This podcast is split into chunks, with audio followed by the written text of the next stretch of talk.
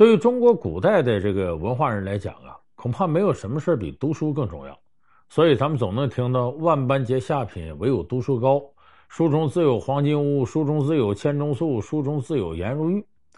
可是，在《增广贤文》里呢，却出现了一句这样的话，它和这个意思啊反过来了。这句话是什么呢？叫“听君一席话，胜读十年书”。意思我要碰到一个明白人啊，能够教导我一番呢，比我读十年书都强。说这个意思跟我们平常理解的这个“万般皆为下品，皆有读读书高”这个好像完全不是一回事儿。那这是怎么回事呢？咱首先给大伙儿说说，这个“听君一席话，胜读十年书”是从哪儿来的？它来自过去啊一个民间故事，说有一个书生呢，他到另外一个地方啊，呃，求学，结果他可能那时候他也没有增广贤文，他也不知道这里头有句话叫“未晚先投宿，鸡鸣早看天”，就没等天黑，你得先找住的地方。结果真到天黑了，一看客栈满了，没有住的地方了。这怎么办？正着急的时候呢，哎，有一个屠户卖完肉回家，一看这年轻人在这站着，问怎么回事，说没找到住的地方。这屠户说：“正好啊，我家就我一人，哎，你也没事哎，你到我家住去，我还挺愿意跟你们这些知识分子聊聊天。”就这么的，这个读书人就跟着这个屠户到他家了。哎，吃完饭，俩人在那聊天，那屠户就问他。说都说你们读书人有学问，我问你件事啊。说这个天下万物皆有阴阳，对吧？说凡是有生命的东西皆有雌雄，对吧？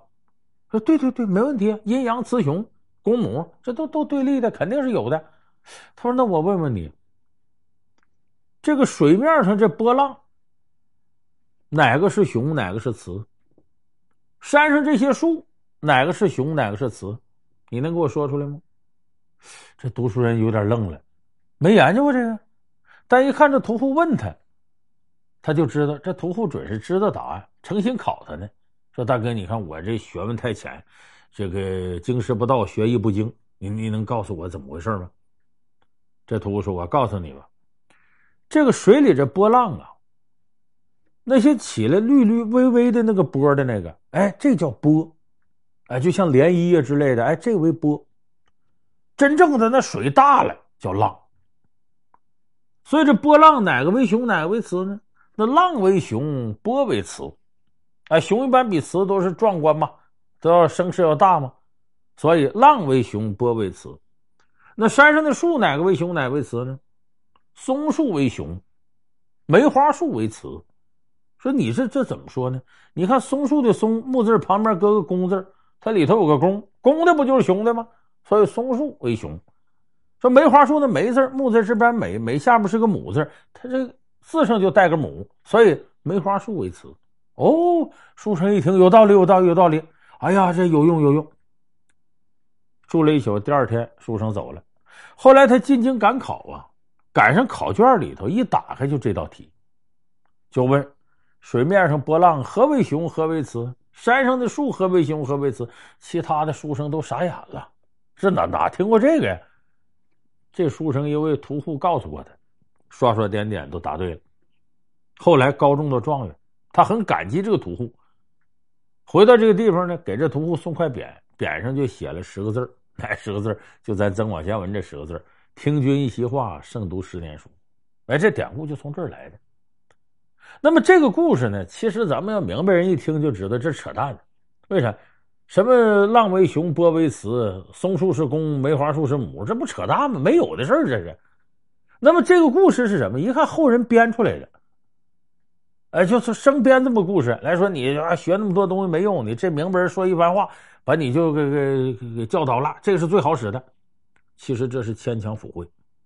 那么这句话说，如果要就是扯淡，他怎么可能入到《增广贤文》里头呢？我告诉大家，这句话的真正含义是什么？听君一席话，胜读十年书，指的是顿悟。就说你已经读了十年书了，只不过呢，这东西你肚子里都有，但是呢，没能融会贯通，你没有找到一个根本的方法，把这些学问串到一块儿。哎，这时候出了个明白人，给你点拨一下子，你通过他的点拨，一下子把过去十年读这书融会贯通，拢到一块儿了，你的水平才见长。也就是说，没有你读了十年书。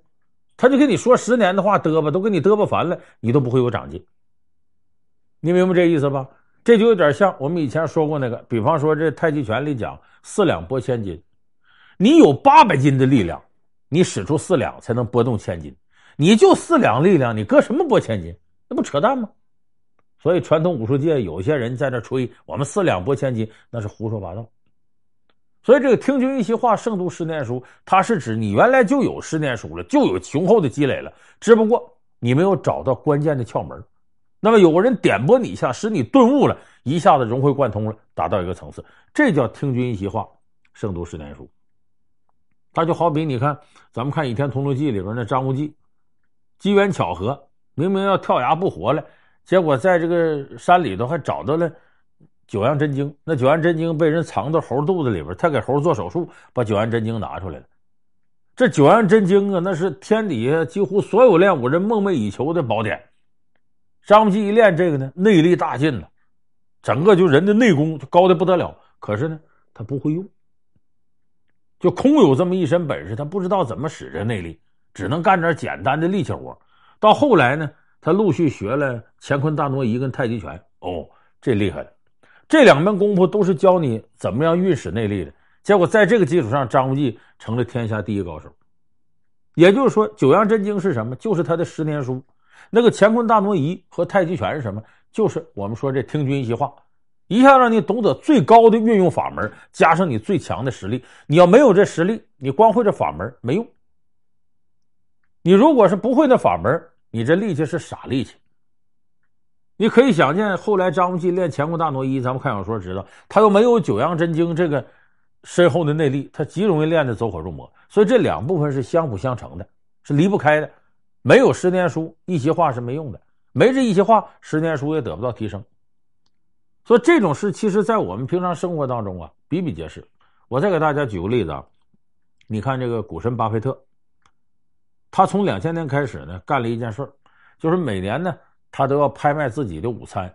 就他在纽约一个很有名的牛排馆吃午餐，然后哪个企业家呀或者经商的人呢，呃，通过拍卖获得跟巴菲特一块吃饭的这个权利。这个最后炒到跟他吃一次午饭要二百三十四万美金，这都是绝对天价了。那么这十多年呢，有无数人呢都想跟巴菲特吃饭。最后竞标成功里头有三个中国人。你看，我们想跟巴菲特吃顿饭，无非是向他讨教一下投资啊、这些经商啊这些理念，因为巴菲特在这方面几乎算老大了。那么这其实就是个听君一席话的过程，但能不能做到胜读十年书呢？我们把这三个中国人的事给大伙说说，你听听。第一个咱要说呢，是天神娱乐的董事长，叫朱烨。这个人呢，花了二百三十万美元获得跟巴菲特吃饭的机会。然后这个吃饭呢，当时呢，很多人就报道这事儿。你花这么多钱跟巴菲特吃饭，尤其是中国人，咱们这个大陆的媒体报道的比较多。结果当时他吃完饭，天神娱乐的股票一个劲儿往上涨，大概我记得当时由六十五块钱涨到了一百二十多块钱。当然，现在又掉回来了，但是这个朱烨呢，趁着高点的时候套现，大赚了一笔。但这个事儿干完之后呢，这个人好像就消失了，销声匿迹。其实他就是拿巴菲特花二百三十四万美元的天价做广告，给自己的股票往上抬升了。这行为是什么呢？说白了是投机，是一种投机行为。那么后来有一个人称私募教父的人，就干私募基金的，叫赵丹阳。他也获得了这个资格，结果他一见巴菲特呢，就说：“说我向你推荐我看好的一只股票物美商业。”这巴菲特出于礼节说：“啊，呃，既然你看好，那我关注一下。”结果这顿饭吃完，这物美股票这价涨的，这个赵丹阳在很短时间内挣了大概一点三亿港币，就把把把那本儿早吃饭的本儿都弄回来了。所以这个事儿也给巴菲特个教训，巴菲特立个规矩：今后跟我吃饭不准向我推荐啥玩意儿。咱俩就聊商业本身的事儿，不准给我推荐这个股票、那个基金什么的。说白了，刚才我们说赵丹阳、朱烨这两个人呢，是花了大价钱拿巴菲特当个广告牌了，这基本上是一种投机行为。